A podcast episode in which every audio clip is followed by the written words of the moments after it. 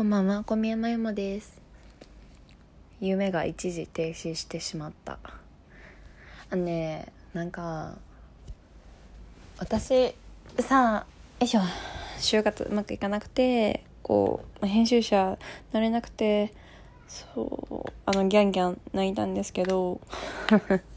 で、結局、こう、内定をくれた営業で、あの、1年1年っていうか、まあ、22卒の編集者試験もう一回受けたいと思ってるからとりあえずあのやるからには本気でちょっと営業頑張ろうと思ってでもあの遅かれ早かれ編集者にはなりたいみたいな気持ちであの社会人になったんだけどさあちなみにね今日はお風呂にも入り家事もし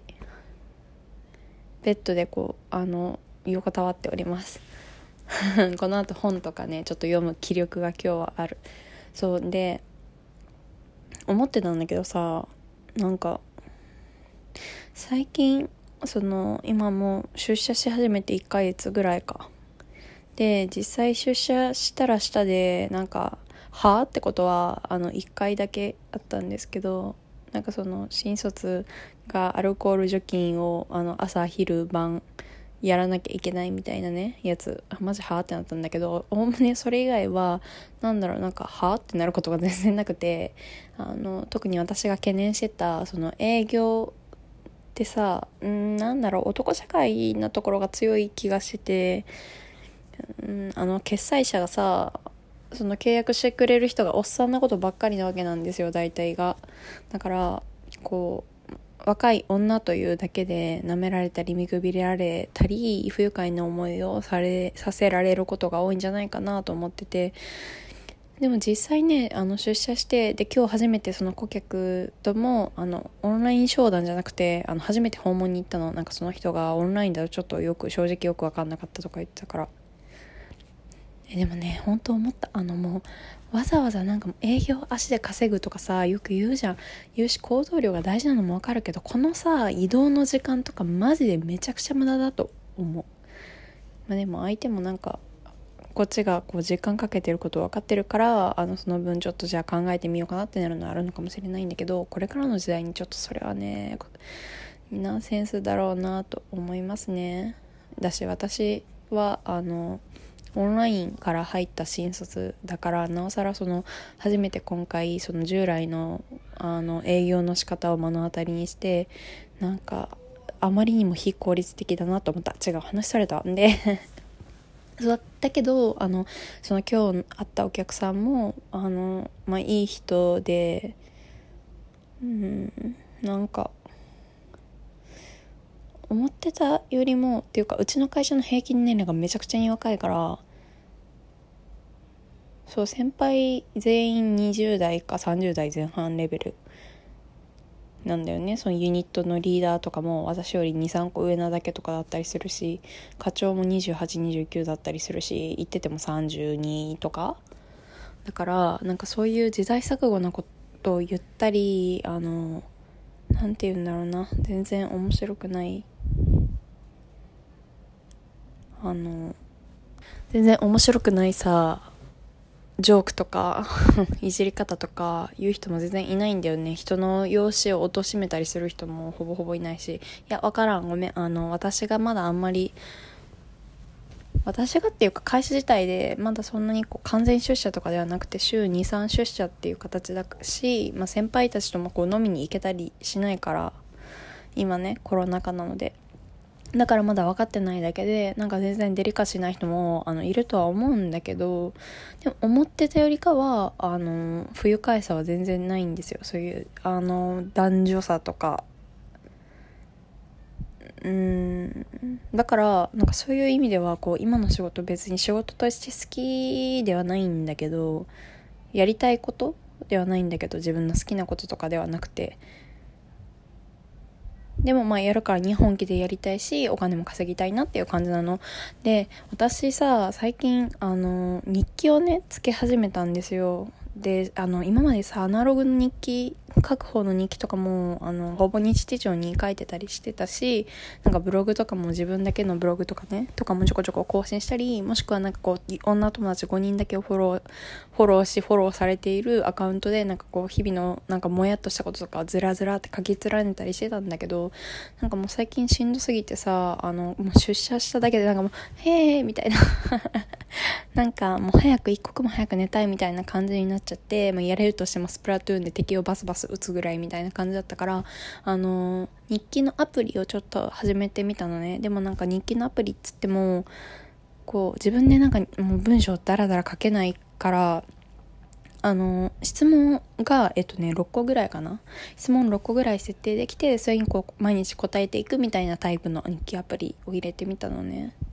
でそんでさなんかこの間、まあ、それ初めてインストールして2日目ぐらいの時に1日目かな？わかんない。ごめん。でもなんかデフォルトの質問でさ今日あなたはこう夢に向かってどのように前進しましたかっていうさ質問があってでそれに対してなんかそこまでのさそれまでの他の質問は割とスラスラ答えられたんだけどどんな項目あったんだろうな？なんかこう家族とどういう風に過ごしましたか？とかなんかね割とそういう感じのあと今日何を食べましたかとか。そういう、まあ、質問がある中でなんかちょっとお待ちよ。あこれだね。そう毎日は別の日です。今日表すのにふさわしい言葉選んでくださいとか今日感謝したいあなたを助けてくれた人はとかなんかそういうありていな言葉だけだったんだけど今日夢に近づくためにしたことはっていうところでなんか私の夢ってなってしまってなんか私の夢は編集者になり面白い本素敵な本を世の中にもっと広めてそしてその本により救われる人をなんかこう増やせたらいいなみたいなことが私の夢なんですけど夢だったんですけど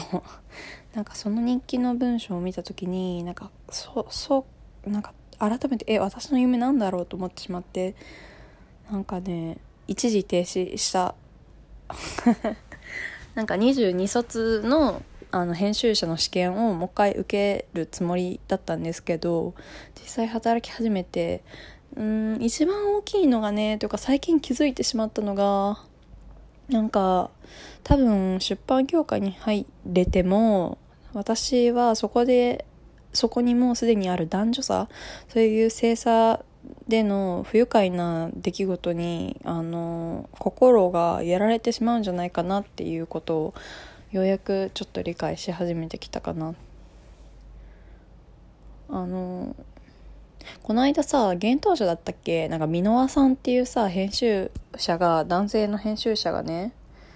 あの女性のライターにこう、まあ、その性的な関係をあの強要してたつかなんかあのその上の立場を使って何回も誘ってたみたいなのがあったんですよ。そうそうそうそうそう。あのねこれもう調べたらマジ一発ですぐ出てくるぐらい。割と最近の話だったんですけどでそれで私はうんなんだろうななんかこうそういう記事こう立場が上の人が立場が下の人になんかこうそうやって性的関係を共有することあのアーサーのミュージックエコロジーのさ社長みたいな社長がなんかこう店頭のスタッフになんかこう今日今晩僕の泊まってる部屋に来てよみたいな気象い LINE 送ったみたいなああいう感じの事件は別に出版業界じゃなくても腹立つし悲しくなるしムカつくのね。でもなんか今回その箕輪さんの件が出てなんかもう普通にめちゃくちゃ腹が立ったし悲しくなったけどなんかそれとともになんかこう、ま、なんだろうそれが発表された時の雰囲気とか空気感であの出版業界でこういうことがたまたま矢面に出ただけでそういうのはなんか常日頃出版業界起こり得てることなんだなっていうのがさなんとなく分かって多分普通にあることだと思うんですよね。ななんだろう私別に出版業界の人間じゃないんだけどさでも面接に行った時のあのおじさんたちあの年齢を重ねているおじさんたちがなんか問答無用で一番正しいみたいな空気感とかは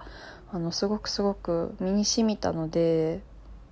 だきっとそういうことは日常茶飯事としてあってなんかこう頭の凝り固まった古臭いあの社風だったりそういう業界の風潮だったりそういうことがあのだしなんかこううんなんだろうね多分女の人が見下されてるんじゃないかなっていうのはすごく感じるんだよね。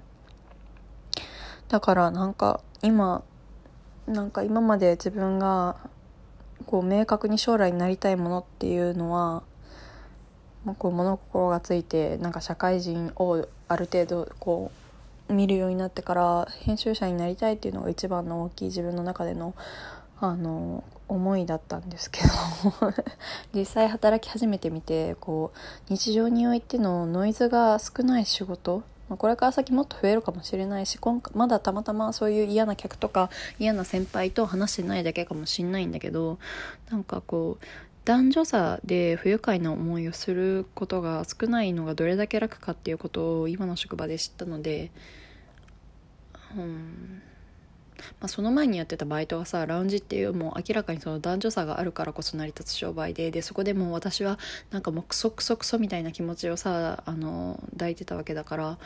うん、なんかこうそういうのが必要ない職場っていうのがどれだけ楽かとか見下されないのはどれだけあの心地いいかみたいなのをようやく知れたのでなんかうん自分がなりたくてもきっとそこに行ったら心がすり減ってしまう場所となんか自分がやりたいことじゃないけど頑張りたいとは思えるしこううんなんだろうなやりがいもある。多分まああのその予算の目標達成とかしたらやりがいはあるじゃないですか。っていう部分でなんかわからん。なんか夢が一時停止したなと感じました。マジでな いやあそうあのラウンジで働いてた理由がわけわかんないって言ったらちょっと私のあのなんかエッセイを読んでいただければわかる。えてかちょっと今回のエッセイ鳥飼茜のセブンルールがお肉強かったっていう話を書いたんですけどあでもそれも正直ねあの文字数もっと書きたいなと思っていてだからちょっと今度話しますね。マジ鳥飼茜のセブンルールみんなパラビとかで見れる気がするかちょっと一旦調べてみてほしい。そんな感じ。では。